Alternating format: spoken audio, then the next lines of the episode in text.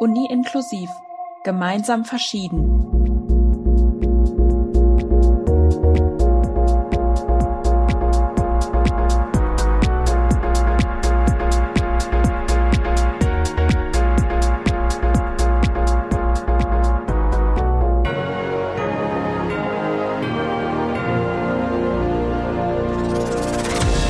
Hallo und herzlich willkommen zur nächsten Folge von unserem Uni-Inklusiv-Podcast. Uni-Inklusiv gemeinsam verschieden. Heute wieder mit mir, Christoph. Ich kenne dich ja schon aus einigen Folgen und ich habe die Ehre, das heute mit Rabea zusammen moderieren zu dürfen. Hallo Rabea, schön dich zu sehen. Hallo zusammen, schön, dass ich da bin. Ja, schön, dass du da bist, Rabea. Wie geht's dir? Gespannt auf die Folge, energiegeladen, müde? Mir geht's super. Ich freue mich auf die Folge. Ich bin sehr gespannt, worüber wir so reden werden und was da dabei rauskommt ähm, ja, ich freue mich.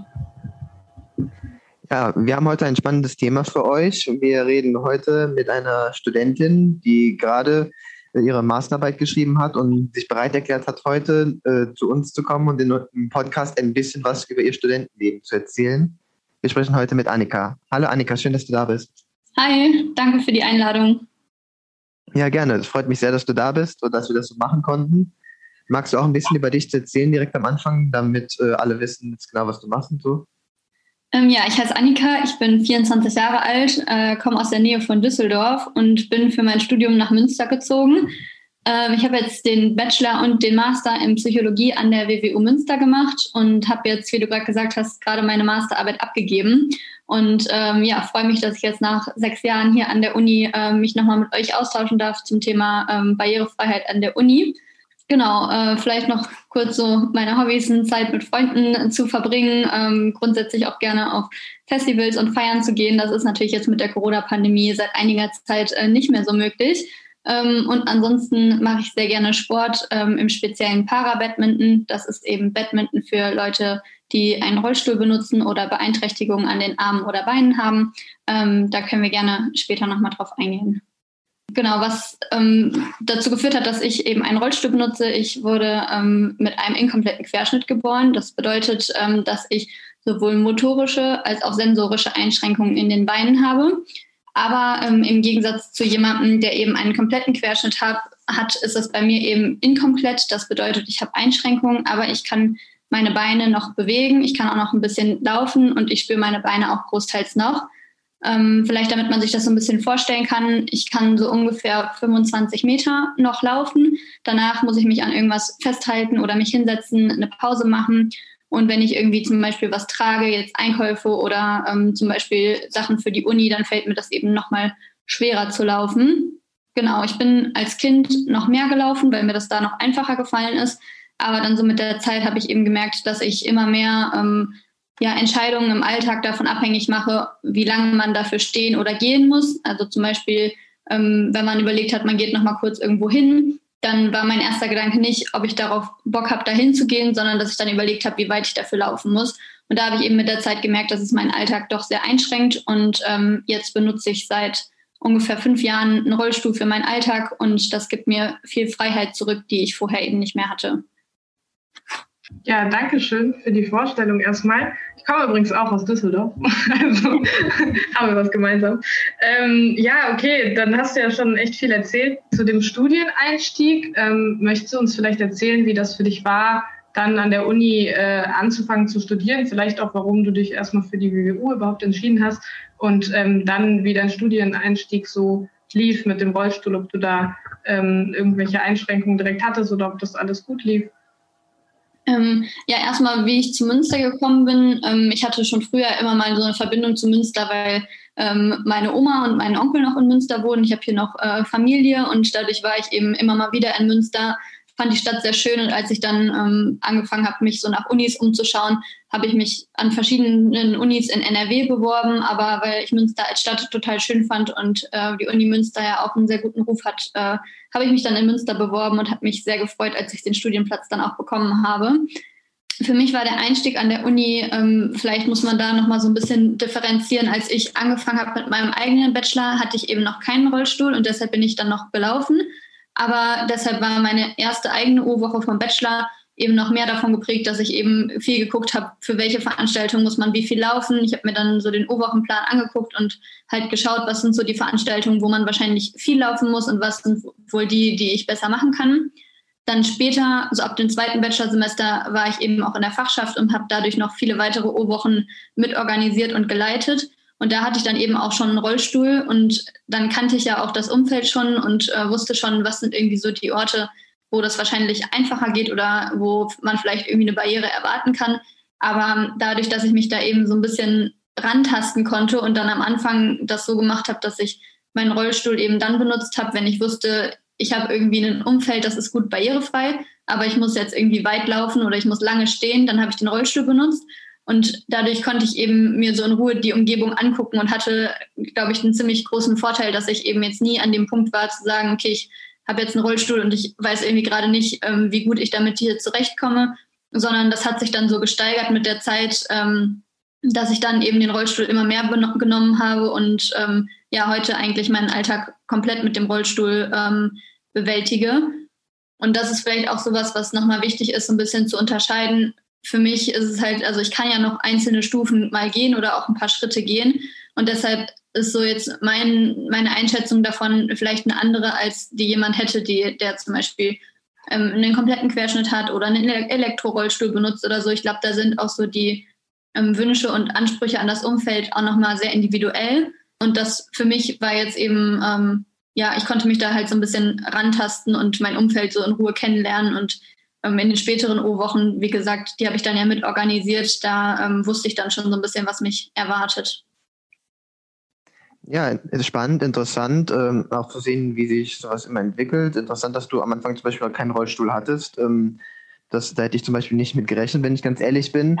Ähm, bezüglich der nächsten Frage, wie, äh, als ich dich das erste Mal kennengelernt habe, in Anführungszeichen damals noch war, als ich letztes Jahr diesen ähm, inklusiven Abend mit organisiert habe, bei dem du ja auch warst und wo du am Ende ja deine E-Mail-Adresse hinterlassen hattest, nach dem Motto, wenn niemand darüber sprechen möchte, könnt ihr mich kontaktieren und auf die Idee bin ich dann gekommen, dich dann so zu kontaktieren. Und das hat ja jetzt auch zur Podcast-Folge geführt am Ende. Und ähm, wie genau hat sich ähm, die Uni denn für dich gewandelt bezüglich inklusiver Möglichkeiten, die du jetzt in Anspruch nehmen möchtest oder musst, vielleicht sogar für einen Rollstuhl, ähm, sei es nur so ein Abend wie den, den wir gemacht haben, oder wirklich äh, speziell äh, für Menschen, die in einem Rollstuhl sitzen? Ja, also grundsätzlich fand ich das auch so gemessen an dem, was ich auch von Freunden höre, die an anderen Unis studieren, dass die Uni Münster schon immer sehr gut aufgestellt war, was die Barrierefreiheit ähm, angeht. Also gerade jetzt ähm, für RollstuhlfahrerInnen, da hat man vielleicht auch so ein bisschen den Vorteil, dass mit Barrierefreiheit oft in erster Linie eben ähm, Leute im Rollstuhl verbunden werden und vielleicht erst dann so zweitrangig Leute, die eben zum Beispiel eine Seh- oder eine Hörbeeinträchtigung haben und dass deshalb ähm, ja verhältnismäßig oft oder auch ja schon sehr viel eben ja, RollstuhlfahrerInnen berücksichtigt werden. Ähm, was sich nochmal so verändert hat, würde ich sagen, ist, dass es zum Beispiel jetzt ja dieses Projekt gibt, wie ähm, an dem ihr euch ja auch beteiligt, die Inklusionstutoren, dass solche ähm, Stellen geschaffen wurden. Ich glaube, das ist super hilfreich, gerade für die Leute, die jetzt neu anfangen mit dem Studium, dass es da Ansprechpartner gibt. Ähm, dann denke ich, dass so die Internetseiten nochmal gut überarbeitet wurden. Am Anfang war das nicht so einfach, wenn man ähm, teilweise an unterschiedlichen Fachbereichen unterwegs war dann ähm, haben viele Fachbereiche eben jeder so ein bisschen seine eigene Regelung oder ähm, zum Beispiel so Dinge wie organisiere ich mir einen Parkausweis für die Uniparkflächen oder wie komme ich an ähm, so eine Schlüsselkarte, um zum Beispiel bei manchen Bibliotheken den Ersatzeingang nutzen zu können. Das war alles zu dem Zeitpunkt noch so ein bisschen ähm, verstreut. Da musste man sich so ein bisschen von Fachbereich zu Fachbereich durchklicken. Und ich glaube, da hat sich nochmal vieles getan, dass äh, das eben so ein bisschen gesammelter ähm, und strukturierter geworden ist, ähm, was so ein bisschen, ja, glaube ich, also viele Gegebenheiten waren, wie gesagt, schon immer echt ganz gut. Was zum Beispiel so Probleme sind, die einfach noch bleiben, ist zum Beispiel sowas wie, dass der Schlossplatz einfach sehr schlecht zugänglich ist für Rollstuhlfahrer. Aber ich weiß, dass das auch eben so ein Grundsatzproblem ist, dass da auch viel mit Denkmalschutz und so hintersteht und dass es kein Problem ist, was man so einfach lösen kann. Aber das sind eben so, ähm, gerade weil das Schloss eben halt auch der Hauptsitz der Uni ist und deshalb die Leute zum Immatrikulieren, für, das, für den Career Service, für sehr viele verschiedene Anlaufstellen ans Schloss müssen, ist das, glaube ich, so ein zentraler Punkt, der noch ein bisschen schwierig ist, bei dem ich aber halt auch weiß, dass der sich nur schwer beheben lässt. Also dass da auch schon oft versucht wurde, was dran zu ändern. Genau. Ja, cool. Ähm, danke erstmal. Ähm, was dein Uni-Alltag so angeht, also du hast ja gerade schon mal ein bisschen gesagt, dass manchmal, dass du an ein paar Probleme oder Schwierigkeiten stößt, jetzt zum Beispiel beim Schloss. Ähm, was sind so speziellere Hilfsmittel vielleicht, die du brauchst oder gibt es überhaupt welche oder was sind Momente, wo du sagst, okay, da ähm, stoße ich jetzt gerade wirklich auf eine Herausforderung ähm, und brauchst du zum Beispiel einen Nachteilsausgleich? Das haben wir uns auch noch gefragt. Oder bekommst du den, nimmst du den in Anspruch? Ähm, genau, also ich würde eigentlich sagen, so an speziellen Hilfsmitteln, ähm, also grundsätzlich ist eigentlich die zentralen Hilfsmittel jetzt in Anführungsstrichen, die für meinen Alltag super wichtig sind, einmal eben der Rollstuhl selber, damit ich eben ähm, mobil bin, damit ich ähm, ja, mich wirklich eigentlich uneingeschränkt bewegen kann, gerade auch so was Strecken angeht, ähm, bin ich durch den Rollstuhl eigentlich sowohl was jetzt Distanzen angeht, als auch was die Geschwindigkeit angeht, tatsächlich eigentlich eher einem Fußgänger überlegen. Früher war das dann oft so, dass ich dann ähm, ja eher Schwierigkeiten hatte, mit meinen Freunden mitzuhalten oder so. Und seit ich den Rollstuhl habe, ähm, ist das für mich wirklich total ähm, ja entspannt im Alltag, weil ich einfach weiß, egal wo man jetzt spontan noch hingeht oder was man sich spontan noch überlegt, dass ich äh, ja da auf jeden Fall ähm, gut mithalten kann. Was für meinen Alltag auch super wichtig ist, ist einfach, oder in Anführungsstrichen einfach, mein Auto ist super wichtig für meinen Alltag. Ähm, ich fahre mit Handgas, also ähm, das bedeutet, man hat eben am Lenkrad noch einen Zusatzknauf, mit dem kann man lenken. Und mit der zweiten Hand hat man einen Hebel, mit dem bedient man Gas und Bremse. Und damit kann ich eben auch ohne meine Beine einzusetzen ähm, Auto fahren. Und ähm, an dem Auto hängen Parkmöglichkeiten halt vor allem sehr zentral. Also man kann an der Uni Münster sich einen Parkausweis ähm, geben lassen ähm, für die Behindertenparkplätze von der Uni. Und das ist zum Beispiel was, was super entscheidend ist, weil gerade in Münster auch vor allem zu so Stoßzeiten wie wenn zum Beispiel Markt ist oder ganz extrem, wenn Weihnachtsmarkt ist, so von November bis Dezember, dann kennt ihr das bestimmt auch, dass die Stadt super voll ist und dann wird auch das Parken eben viel schwieriger. Und da ist es zum Beispiel was, was für mich super hilfreich ist und wo es aber auch super wichtig ist, dass die Parkplätze eben zum Beispiel freigehalten werden, weil das manchmal so ist, gerade wenn Weihnachtsmarkt ist, dass die Parkflächen von der Uni sind sowieso dann noch so, sage ich mal, der letzte ähm, Zufluchtsort zum Parken, weil einfach insgesamt die öffentlichen Parkflächen extrem ähm, ja, genutzt werden. Und dann wird manchmal von der Uni die Uni-Parkflächen noch quasi so für Tagestickets verkauft, sage ich mal, dass da noch Tagesgäste ähm, parken können. Und das ist sowas, wo das zum Beispiel super wichtig ist, dass dann dafür gesorgt wird, dass die Behindertenparkplätze noch weiter zur Verfügung stehen. Ähm, genau, das ist so zu dem Thema Auto. Ähm, dann Infrastruktur, Aufzüge, stufenlose Zugänge. Das ist was, was für mich ähm, super wichtig ist. Das ist auch an der Uni Münster eigentlich überwiegend sehr gut gegeben. Ähm, ich glaube, so der klassische Feind der Rollstuhlfahrer ist immer, wenn so ein Aufzug dann doch mal kaputt ist. Also das ähm, habe ich nicht so oft erlebt im Studium zum Glück. Die wurden eigentlich dann immer auch sehr schnell wieder repariert. Aber einmal hatte ich das tatsächlich in der Klausurphase, ihr kennt das ja bestimmt, wenn man dann irgendwie morgens zur BIP kommt und die ist in der Klausurphase rappelvoll, man muss eigentlich um Punkt 8 da sein, um noch einen Platz zu bekommen. Und wenn man dann irgendwie um 8 da ist und feststellt, der Aufzug geht nicht, das sind dann so Momente, wo man sich echt denkt, oh, bitte nicht heute. Und äh, das hatte ich einmal tatsächlich in der Klausurphase, dass ich bei der ULB war. Da ging der Aufzug nicht. Dann bin ich zum RWS gegangen, also dann nebenan. Und da ging der Aufzug tatsächlich auch nicht. Und dann bin ich zum Fürstenberghaus weitergegangen. Ähm, und bis dahin ist es dann aber schon mal schnell eine halbe Stunde irgendwie ins Land gegangen, die man dann damit verbracht hat, irgendwie einen funktionierenden Aufzug zu finden. Das ist tatsächlich was, was, äh, ja, was in der Klausurphase, was man dann einfach gerade gar nicht gebrauchen kann. Aber das, ähm, wie gesagt, so extrem, dass es dann auch noch zwei Aufzüge getroffen hat. Das ist mir wirklich nur einmal passiert in den äh, sechs Jahren, die ich jetzt hier war.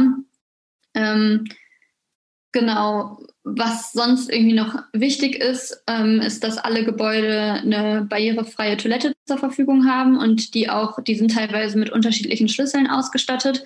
Ähm, da muss man sich auch manchmal so ein bisschen reinfuchsen. Ähm, zum Beispiel ist an der Fliednerstraße, ich war ja als Psychologiestudentin vor allem an dem Gebäude an der Fliednerstraße, da ist sie zum Beispiel offen zugänglich. Bei den Medizinern braucht man dafür so einen speziellen Vierkantschlüssel, den man sich an der Aufsicht ähm, abholen muss. Und ähm, in der ULB braucht man dafür so eine Schlüsselkarte und im RWS den sogenannten Euro-Schlüssel. Das ist so ein allgemein gängiger Schlüssel, den eigentlich Rollstuhlfahrer haben. Den kann man beantragen und damit eben ähm, ja, sind viele ähm, Behindertentoiletten in der EU versehen.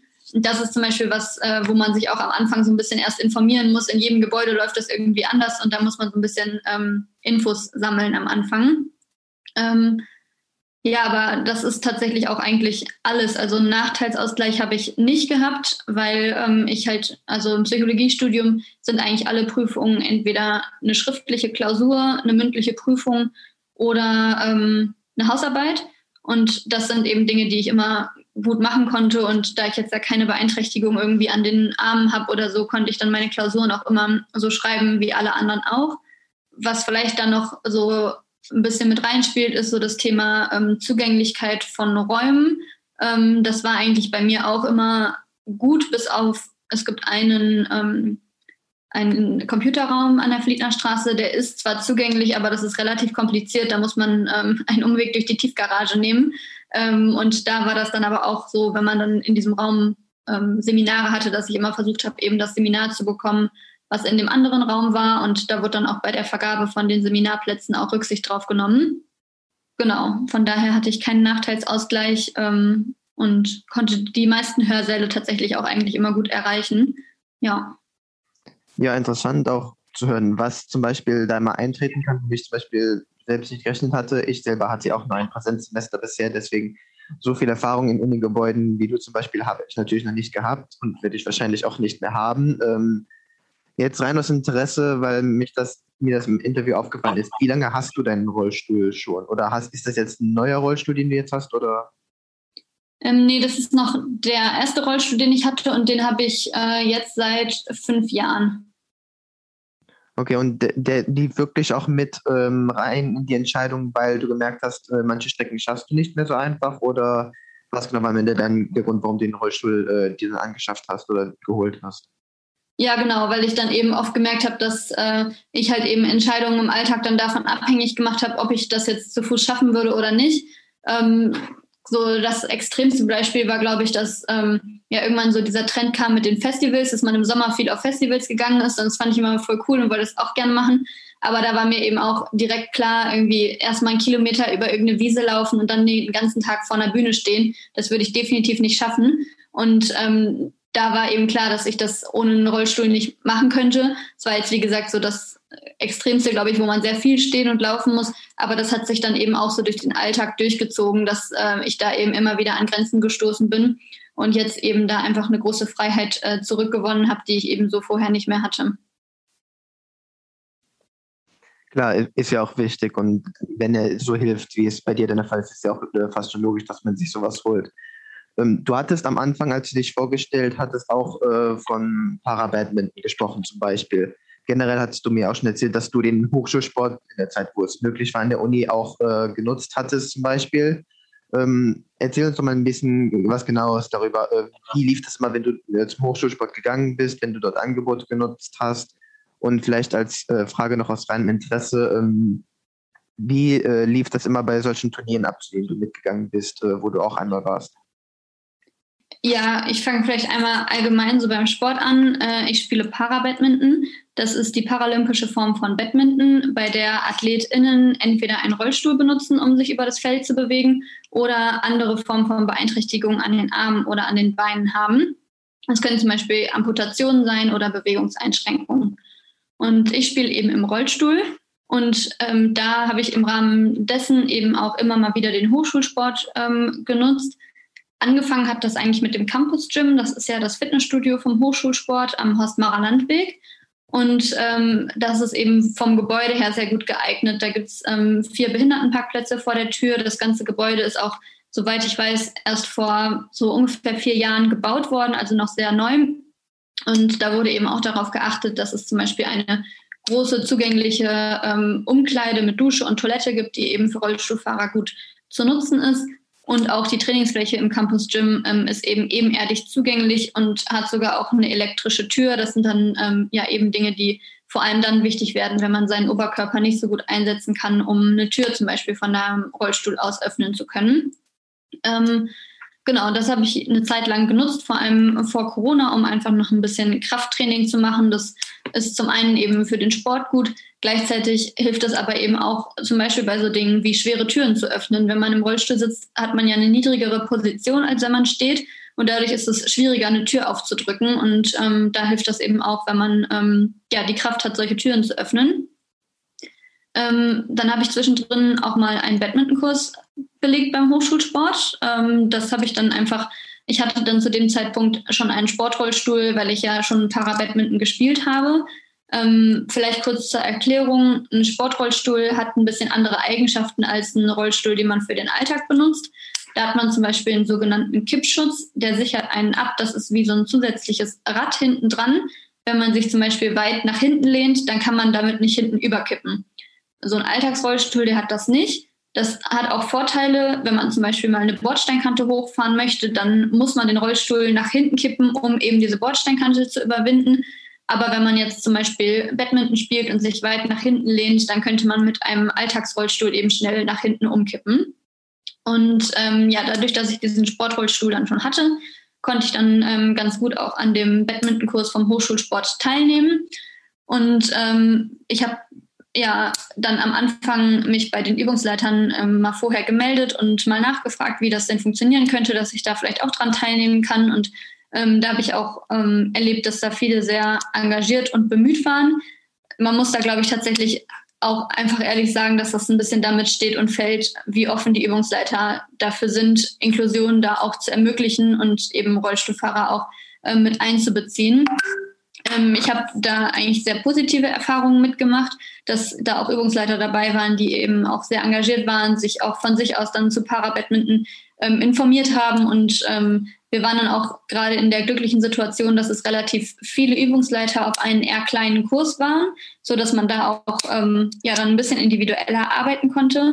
Ähm, weil es ist halt einfach so, dass so Hochschulsportkurse sind ja darauf ausgelegt, in einer kurzen Zeit, in einem Semester, so die Grundlagen der Sportart zu vermitteln und haben deshalb entsprechend natürlich auch so Sachen wie die Beinarbeit vom Badminton natürlich auch mit einbezogen. Und das sind Sachen, die sind beim Rollstuhl halt anders. Wir trainieren das Fahren auch, ähm, aber es ist, Fahrtraining ist halt anders als jetzt die Lauftechnik zu lernen. Gleich sind aber halt zum Beispiel die Schläge. Und da hatten wir dann eben die gute Situation, dass dann auch eben mal ein Übungsleiter ein bisschen was mit mir was anderes machen konnte, während die anderen ähm, ja dann zum Beispiel Laufarbeit gelernt haben. Aber man muss halt auch irgendwie ehrlich sagen, wenn ähm, Übungsleiter dann nicht offen für sind, dann äh, ja, funktioniert es halt auch einfach nicht. Ähm, genau, und das ja, habe ich so ein Semester lang Badmintonkurse gemacht jetzt als Corona war, sind solche Dinge ja überwiegend weggefallen. Da war das aber voll hilfreich, dass wir zum Beispiel noch die Tatanbahn hinten am Horstmacher Landweg haben. Äh, die konnte ich dann gut für Ausdauertraining nutzen, weil man mit so einem Sportrollstuhl kann man nicht irgendwie querfeldein durch den Wald fahren oder so. Dadurch, dass der eben abgesichert ist, kippen zu können, kann man damit nur über ebenerdigen, flachen Boden fahren. Und dann ähm, ist das eben am Hausmacher Landweg echt ganz cool, dass die Tatanbahn so frei zugänglich ist. Da muss man jetzt nicht, man kennt das ja manchmal von irgendwie großen Sportvereinen oder auch ähm, ja, großen Sportplätzen, dass man irgendwie Treppe rauf, Treppe runter irgendwie über eine Tribüne muss, um dann an die Innenfläche von so einem ähm, von so einem Stadion zu kommen. Und das ist hier eben sehr ebenerdig und frei zugänglich. Das ist dafür ähm, ja sehr hilfreich. Und dann habe ich da ähm, eben immer mal wieder Ausdauertraining gemacht im Winter, wenn die Hallen eben geschlossen waren. Und ähm, heute ist es so, dass ich im Verein trainiere bei Münster 08 und mittlerweile eben durch meinen Kaderstatus am Stützpunkttraining teilnehmen kann. Das macht jetzt so den größten Teil von meiner Trainingszeit im Moment aus. Aber ähm, ja, auf dem Weg dahin war das auf jeden Fall super hilfreich, dass man auch in Münster die Möglichkeit hatte, an ähm, Krafttraining und Ausdauertraining äh, da am Hochschulsport machen zu können.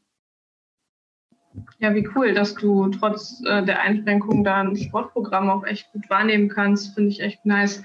Ähm, bevor ich jetzt mal auf eine nächste Frage eingehe, es ist mir gerade noch die ganze Zeit im Kopf geblieben, weil du das auch angesprochen hattest mit den Behindertenparkplätzen. Ähm, vielleicht kann man den Podcast gerade mal kurz dazu nutzen, um einen Aufruf zu starten. Ich habe nämlich letztes Mal im Fernsehen, ich weiß nicht mehr wann es war, gesehen, ähm, da haben die das so ein bisschen getestet, wie oft Leute, die eigentlich gar nicht dazu berechtigt sind, auf ähm, Behindertenparkplätzen zu parken, sich da hinstellen. Und es war wirklich bezeichnend, weil so viele Leute sich da wirklich dreist hingestellt haben und dann irgendwie kurz Zigaretten geholt haben oder was auch immer und dann auf die Antwort, Also die Antwort auf die Frage, warum sie sich da hingestellt haben, war dann sowas wie, ja, ich bin ja nur zwei Minuten weg oder keine Ahnung. Und das fand ich echt, fand ich echt krass, weil ich finde, auch wenn man nur zwei Minuten irgendwo ist, die Wahrscheinlichkeit, dass da dann vielleicht jemand vorbeifährt, der diesen Parkplatz gerne gehabt hätte oder gebraucht hätte, ist ja da, egal wie groß sie ist. Und deswegen, ja, vielleicht sollte man darauf achten, sich nicht auf diese Parkplätze zu stellen, wenn man es nicht darf. So viel dazu. Sorry für den äh, kurzen Themenumschwung. Ähm, nee, mich hat auch, auf jeden Fall.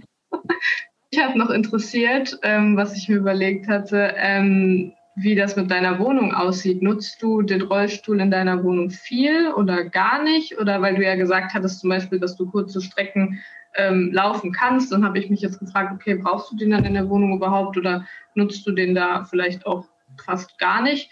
Und ähm, ja, was eine Wohnung vielleicht äh, alles braucht, damit du den Rollstuhl da nutzen kannst, was da irgendwie so ein paar Kriterien sind, auf die man vielleicht jetzt nicht im ersten Gedanken drauf kommt. Ähm, ja, also ich nehme den auf jeden Fall immer mit rein in die Wohnung, weil mein Parkplatz ein Stück von der Wohnung entfernt ist und ähm, ich nicht immer vom Parkplatz zur Wohnung laufen kann. Ich benutze ihn dann in der Wohnung zwar schon ein bisschen, aber bin nicht darauf angewiesen. Es ist, geht halt da wirklich vor allem jetzt aktuell für mich darum, ähm, den Weg vom Parkplatz ins Haus äh, zu überwinden. Und gerade wenn man zum Beispiel vom Einkaufen nach Hause kommt und dann vielleicht noch ähm, ja, Lebensmittel transportiert, dann eben den Rollstuhl zu nutzen, um in die Wohnung zu kommen. Und dann in der Wohnung, ähm, ja, benutze ich ihn schon, aber bräuchte ihn nicht unbedingt. Ähm, aber trotzdem ist es halt für mich wichtig, dass meine Wohnung stufenlos zu erreichen ist, weil ich dann eben nicht den Rollstuhl irgendwie über Stufen, damit nicht Stufen überwinden könnte, wenn ich nach Hause komme. Dann ist ein Aufzug für mich wichtig, aus dem gleichen Grund, äh, dass man jetzt nicht, ich könnte jetzt nicht meine Lebensmittel die Treppe hochtragen oder so in die zweite Etage, das würde auch nicht funktionieren. Ähm, deshalb ist der stufenlose Zugang und der Aufzug eigentlich am wichtigsten für mich. Was auch hilfreich ist, ist halt ein Pkw-Stellplatz, dass man ähm, das Auto eben irgendwo in der Nähe ähm, abstellen kann. Ähm, das ist jetzt hier bei mir zwar gegeben, aber es sind halt schon so, ja, ich würde mal schätzen, knapp 50 Meter bis zum Parkplatz und die kann ich dann eben halt wiederum nicht gut laufen. Und was noch hilfreich ist in der Wohnung, ist halt, wenn sie ein bisschen großzügigeren Platz hat. Also mein Rollstuhl ist so schmal, dass ich in der Regel durch jede gängige Tür durchkomme. Das ist jetzt nicht so, dass ich da eine bestimmte Minimalbreite bräuchte. Aber natürlich ist es so, dass man mit dem Rollstuhl immer so einen gewissen ähm, Platz einfach braucht, dass man jetzt nicht in einem super schmalen, super engen Flur irgendwie steht und sich nicht einmal um die eigene Achse drehen kann oder so. Ähm, von daher ist das ähm, hilfreich, wenn man da ein bisschen mehr Platz hat ich wohne jetzt alleine und habe gerade so 28 Quadratmeter. Also ich habe auch so ein Einzimmer-Apartment und komme damit super klar. Aber wenn man eben so ein bisschen Manövrierfläche ähm, hat, ist das auf jeden Fall hilfreich. Da würde ich auch auf jeden Fall, wenn äh, neue Leute anfangen in Münster zu studieren oder vor allem RollstuhlfahrerInnen, ähm, empfehlen, sich an Studierendenwerk zu wenden und danach zu fragen, weil ich da auch die Erfahrung gemacht habe, dass die ähm, MitarbeiterInnen da auch sehr ähm, hilfsbereit sind und es gibt in paar verschiedenen Wohnheimen vom Studierendenwerk Wohnungen, die eben geeignet sind. Ähm, ich habe jetzt nicht auswendig im Kopf, welche das alle sind, aber es gibt auf jeden Fall mehrere Wohnheime, wo das der Fall ist oder wo zumindest ein Teil der Wohnungen geeignet ist. Und ähm, jetzt zum Beispiel das Studentenwohnheim an der Böselager Straße, das kennen vielleicht ein paar, das sind die vier bunten Gebäude am Aasee. Ähm, da ist zum Beispiel, wenn es einem jetzt wirklich nur um das Thema stufenloser Zugang ähm, und Aufzug geht, dann sind da tatsächlich das komplette Wohnheim ähm, geeignet. Wie das dann wiederum aussieht, wenn man irgendwie noch eine spezielle Einrichtung im Badezimmer sucht oder ähm, zum Beispiel mit einem Elektrorollstuhl nochmal einen anderen Platzanspruch hat oder so, das weiß ich jetzt auch nicht genau, da müsste man nochmal vielleicht im Detail beim Studierendenwerk nachfragen. Aber wenn es um so Dinge wie einen ähm, stufenlosen Zugang und einen Aufzug geht, dann ähm, ja, gibt es da eigentlich gute Möglichkeiten und da, ähm, wie gesagt, ähm, macht das Studierendenwerk, unterstützt einen da auch bei der Wohnungssuche. Das ist, glaube ich, auch das neueste Gebäude der, dieser äh, Studentenwohnungen, glaube ich, oder? An der Böselager. Das ja, ich glaube auch, ich weiß nicht, ob es das, ja, ich doch, ich denke schon. Also es gibt ja noch das andere Wohnheim am Aasee an der Bismarckallee, das ist auch ziemlich neu und da ist, soweit ich weiß, zumindest auch ein Teil der Wohnungen auch über eine Rampe statt über eine Treppe zu erreichen. Ähm, aber das Wohnheim an der Böselager Straße ist, glaube ich, das neueste oder mit eins der neuesten auf jeden Fall, ja. Ja, kann definitiv sein, auch wenn ich von dem äh, Wohnheim nicht ganz viel Ahnung habe wie von den meisten anderen da. Ähm, weil du es gerade eben schon angesprochen hattest, ähm, wir werden auch in der Folgenbeschreibung zu dieser Folge Links hinsetzen vom AStA und vom Studienwerk bezüglich barrierefreier Wohnungen, um es einfacher zu machen. Da du es gerade schon angesprochen hast, passt es eigentlich recht gut, das jetzt noch mit zu erwähnen, dass auch äh, der AStA das in Münster zum Beispiel macht und bietet zum Beispiel Gänge an, wo man sich Wohnungen anschauen kann. Äh, das ist sowohl für Leute mit dem Rollstuhl als auch mit anderen Barrieren, als auch für Menschen, die keine Barrieren haben, gedacht. Also da kann effektiv jeder hin, äh, um sich eine Wohnung, äh, um sich Wohnungen anzuschauen. Und das leitet eigentlich äh, direkt zur nächsten Frage über. Äh, wie lief es für dich am Anfang, als du nach Münster gekommen bist, dahingehend eine Wohnung zu finden? Hattest du bei der Wohnungssuche Probleme, weil du auf mehr achten musstest oder hattest du Hilfe von anderen bekommen, um eine Wohnung zu finden? Ähm, ich habe ganz am Anfang so für die Übergangszeit ähm, so im privaten Umfeld gewohnt. Ich hatte ja eben noch gesagt, dass ich noch Familie in Münster habe und darüber ähm, habe ich so für den direkten Studieneinstieg ähm, ja da eine Möglichkeit gefunden und habe mich dann eben auch beim Studierendenwerk beworben und habe da eben auch angegeben, dass ich eben einen Rollstuhl ähm, benutze und deshalb ähm, ja eben eine ähm, ebenerdig zugängliche Wohnung ähm, suche und dann ähm, ja wurde ich da vom Studierendenwerk unterstützt und die haben mir dann eben äh, die Wohnung vermittelt, in der ich jetzt äh, wohne. Ja, interessant auch äh, zu hören, dass das Studierendenwerk da solche Hilfen anbietet. Ähm, ist ja ein, normaler Prozess. Hat dieser Prozess lange bei dir gedauert, um zum Studierendenwerk eine Wohnung zu bekommen, jetzt rein aus Interesse? Nee, ich glaube so drei, vier Monate. Also ähm, nee, ist immer so relativ, kommt irgendwie mal ein bisschen drauf an, was man so sucht. Klar, irgendwie gemessen daran, dass man normalerweise in Münster gerade, also sicher grundsätzlich der Wohnungsmarkt nicht so einfach ist und wenn man dann jetzt nicht irgendeine x-beliebige WG in einem Altbau ohne Aufzug irgendwie nehmen kann, dann macht es das natürlich noch mal schwerer. Ich glaube, ich würde wirklich einfach jedem empfehlen, ähm, sobald man die Zusage von der Uni Münster hat, sich beim Studierendenwerk zu melden. Ich glaube, man kann da auch ähm, sich auf jeden Fall schon auf die Warteliste setzen lassen, wenn man noch keinen finalen Studienplatz hat. Also sobald man irgendwie weiß, es geht Richtung Münster oder man ähm, hat vielleicht sogar schon, hat sich beworben auf jeden Fall oder hofft auf einen Studienplatz, dann würde ich mich da auf jeden Fall schon mal ähm, versuchen, mich auf die Warteliste setzen zu lassen, damit es dann hoffentlich zum Studienstart auch dann möglichst zeitnah klappt. Nochmal jetzt zum Abschluss eine Frage, gar nicht viel ähm, mit Uni zu tun. Wie, du hast jetzt deine Masterarbeit für Psychologie abgegeben. Ähm, wie planst du jetzt dein, dein Berufsleben, deinen weiteren Lebensweg äh, nach der Masterarbeit? Ähm, genau, ähm, das Psychologiestudium läuft oder ist ja so aufgebaut oder beziehungsweise ähm, wenn man Psychologie studiert hat nach dem Abschluss vom Master, ist man quasi Psychologin und äh, kann eben als Psychologin arbeiten, entweder zum Beispiel in der Wirtschaft oder in Beratungsstellen. Wenn man aber als psychologische Psychotherapeutin, also das, was sich viele wahrscheinlich so klassischerweise unter dem Beruf Psychologe vorstellen, dass man eben Gesprächstherapie anbietet, dann ähm, muss man noch eine Weiterbildung machen, die dauert nochmal so drei bis vier Jahre. Da gibt es ähm, Ausbildungsinstitute, unter anderem eben auch in Münster. Und da ähm, fange ich jetzt mit der Weiterbildung zur psychologischen Psychotherapeutin an. Auch das ist was, wo ich ähm, empfehlen würde, wenn man sich dafür interessiert, sich mehrere Institute anzugucken und auch ähm, gerade wenn jetzt in Zukunft auch Informationsveranstaltungen hoffentlich wieder in Präsenz äh, stattfinden können, da auch ruhig mal hinzufahren, weil auch da gibt es große Unterschiede in der Barrierefreiheit, welches Ausbildungsinstitut da wie zugänglich ist und ähm, auch wie bereit, im Zweifelsfall ähm, Barrieren abzubauen oder dazu unterstützen, äh, dass man da möglichst gut ähm, zurechtkommt. Ähm, dafür bleibe ich jetzt auch noch ähm, in Münster für die Weiterbildung zur psychologischen Psychotherapeutin. Ähm, und die Ausbildung läuft dann so, dass man eben am Anfang äh, in einer stationär in der Klinik arbeitet. Da fange ich jetzt im September mit an und ähm, ja, versuche zeitgleich eben meinen Weg in dem Sport im Parabadminton weiter zu verfolgen und da eine möglichst gute Balance zu finden. Ähm, ja, so eine Zweidrittelstelle habe ich jetzt in der Klinik und den Rest der Zeit äh, werde ich dann weiter trainieren und ähm, ja, hoffentlich noch weiter den Weg im Parabadminton verfolgen können. Ja, cool. Könntest du dir vorstellen, in Münster zu bleiben oder hast du vielleicht auch vor, ähm, irgendwann in eine andere Stadt nochmal oder zurück in die Heimat sogar zu gehen? Ähm, ja, jetzt aktuell ist es tatsächlich geplant, ähm, eher Richtung Ruhrgebiet zu, für das eine Jahr zu gehen, weil ich da eben äh, eine Möglichkeit gefunden habe, Badminton und äh, die Ausbildung gut kombinieren zu können, weil ich eine Klinik gefunden habe, die sehr nah am Badmintonstützpunkt ähm, liegt und ich dann für das erste Jahr der Ausbildung, wo man stationär arbeitet, eben dann auch dahin ziehe. Ähm, aber danach ähm, macht man eben ja noch so ambulante ähm, Stunden, heißt das. Also danach fängt man an, Patienten ambulant ähm, zu behandeln und das wird dann auch wieder in Münster stattfinden. Von daher werde ich langfristig auf jeden Fall nochmal nach Münster äh, zurückkehren. Ja, ist ja auch eine schöne Stadt. das auf jeden Fall, lohnt sich. Also ich finde, ähm, in diesem Interview, du hast uns jetzt äh, sehr vieles geschildert von deiner Situation, auch in vielen verschiedenen Bereichen. Ich fand es äh, sehr, sehr interessant und spannend, das Ganze zu hören, auch weil da einiges an Aspekten bei waren, die ich nicht kannte. Also natürlich, dass jemand mit dem Rollstuhl einen Aufzug braucht als eine Treppe, ist äh, wahrscheinlich äh, ganz, ganz klar und logisch.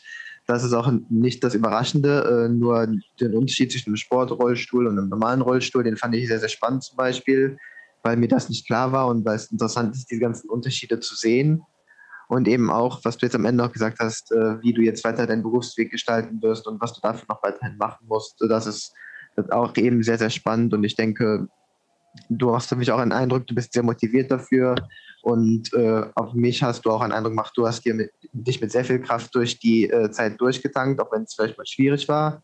Und ich habe meinen allergrößten Respekt vor dir dafür, dass du das so durchgestanden hast und dass du die Kraft hast, das so zu machen.